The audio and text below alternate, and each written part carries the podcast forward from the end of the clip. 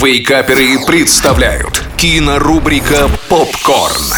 Всем привет! Это Николай Янчук, портал Киноафиша Инфо. И сегодня мы вновь поговорим о том, что стоит посмотреть в кино на этой неделе. Открываем кинодень с семейным фэнтези-фильмом о магии под названием «Волшебники». Главный герой фильма — 13-летний школьник Артем, и он находит коробок спичек.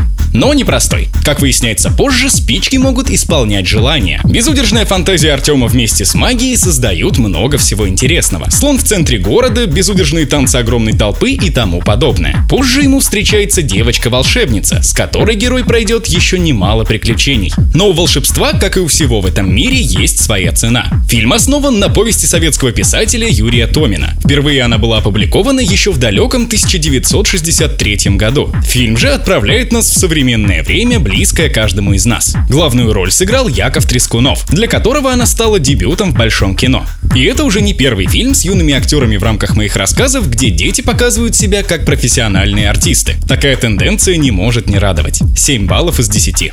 Следующий фильм — это мистическая драма о семейном древе. Зимун. Главный герой возвращается в родную деревню, чтобы убедить брата продать дом, который достался им по наследству. И оказывается, что это далеко не главная проблема, с которой столкнутся герои. Им буквально придется защищать себя с оружием в руках, пока мистическая корова Зимун не пришла за их душами. Звучит интригующе, и по факту так оно и есть. Фильму удается держать напряжение от начала до самого конца. Как для режиссера, так и для актера, сыгравшего главную роль, картина стала дебютом. Причем старт у нее хороший. Критики и зрители на кинофестивалях оценили ее достаточно высоко. И я поддерживаю их мнение. Вновь 7 баллов из 10.